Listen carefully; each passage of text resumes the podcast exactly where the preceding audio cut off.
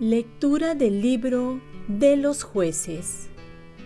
En aquellos días se reunieron todos los señores de Siquén y todos los de Bedmiló y fueron a proclamar rey a Abimelech junto a la encina de la estela que hay en Siquén. En cuanto se enteró Jotán, fue y en pie sobre la cumbre del monte Garizim, gritó con voz potente Escúchenme, señores de Siquén, y que Dios les escuche a ustedes. Una vez los árboles se pusieron ungir a uno como su rey. Sé tú nuestro rey. Pero el olivo le respondió, Voy a renunciar a mi aceite que tanto aprecian dioses y hombres para ir a mecerme sobre los árboles. Entonces los árboles dijeron a la higuera, Ven tú y reina sobre nosotros.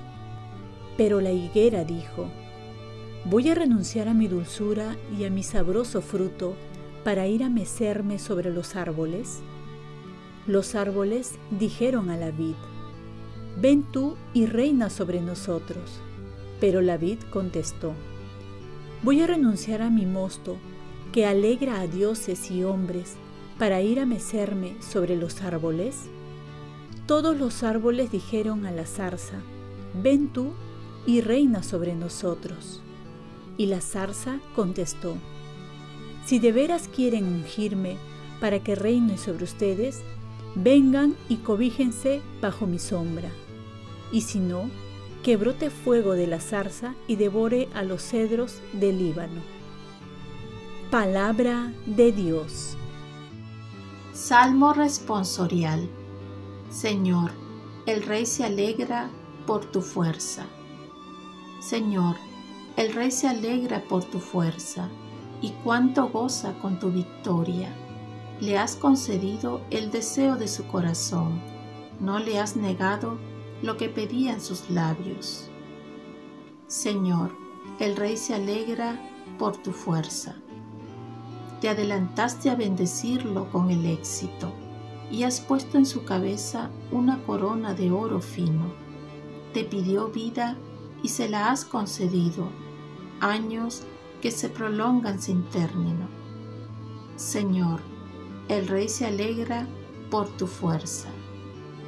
Tu victoria ha engrandecido su fama, lo has vestido de honor y majestad, le concedes bendiciones incesantes lo colmas de gozo en tu presencia. Señor, el Rey se alegra por tu fuerza. Lectura del Santo Evangelio según San Mateo. En aquel tiempo, Jesús dijo a sus discípulos esta parábola. El reino de los cielos se parece a un propietario que al amanecer salió a contratar trabajadores para su viña. Después de contratar a los trabajadores por un denario al día, los mandó a su viña. Salió otra vez a media mañana, vio a otros que estaban en la plaza sin trabajo y les dijo, Vayan también ustedes a mi viña y les pagaré lo debido. Ellos fueron. Salió de nuevo hacia mediodía y a media tarde e hizo lo mismo.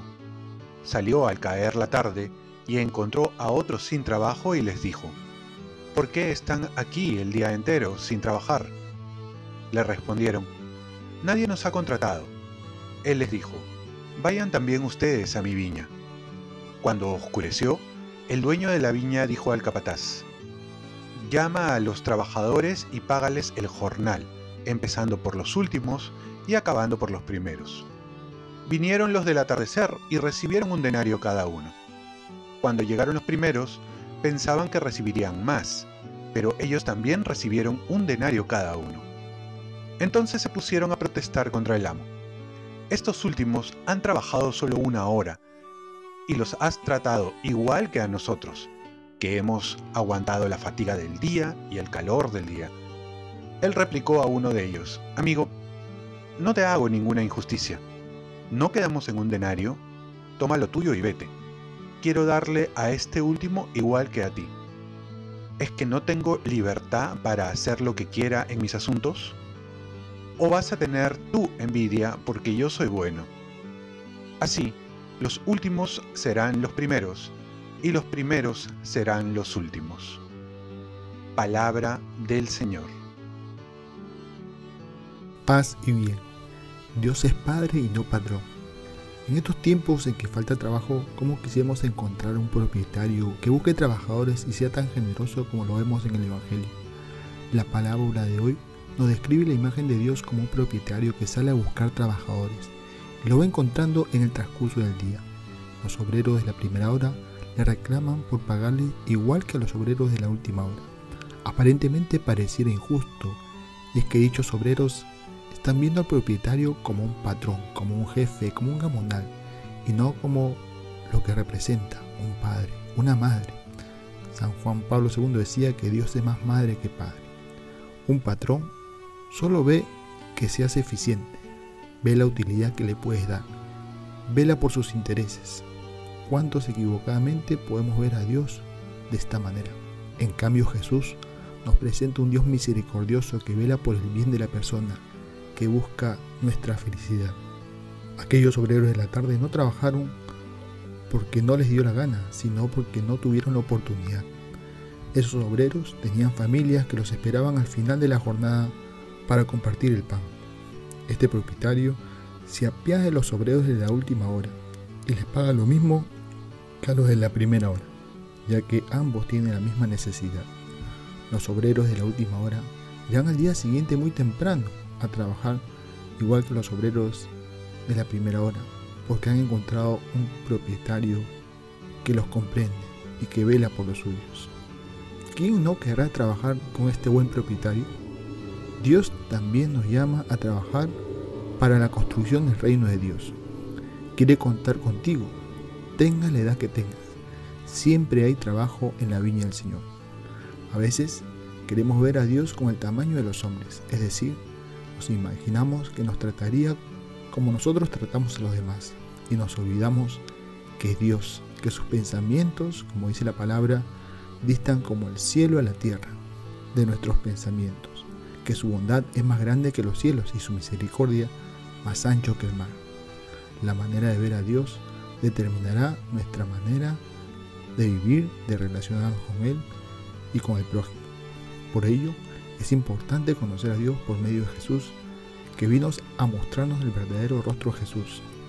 Y también nos muestra un Dios que quiere trabajar con nosotros, quiere que seamos sus colaboradores. Oremos, Virgen María, ayúdame a descubrir el verdadero rostro de Dios en Jesús y estar disponible para trabajar con Él. Ofrezcamos nuestro día. Dios Padre nuestro, yo te ofrezco toda mi jornada en unión con el corazón de tu Hijo Jesucristo, que siga ofreciéndose a ti en la Eucaristía para la salvación del mundo. Que el Espíritu Santo sea mi guía y mi fuerza en este día para ser testigo de tu amor. Con María, la Madre del Señor y de la Iglesia, te pido por las intenciones del Papa. Con San José Obrero te encomiendo mi trabajo y mis actividades de hoy para que se haga en mí tu voluntad. Y la bendición de Dios Todopoderoso, Padre, Hijo y Espíritu Santo, descienda sobre ti. Cuenta con mis oraciones que yo cuento con las tuyas y que tengas un santo día.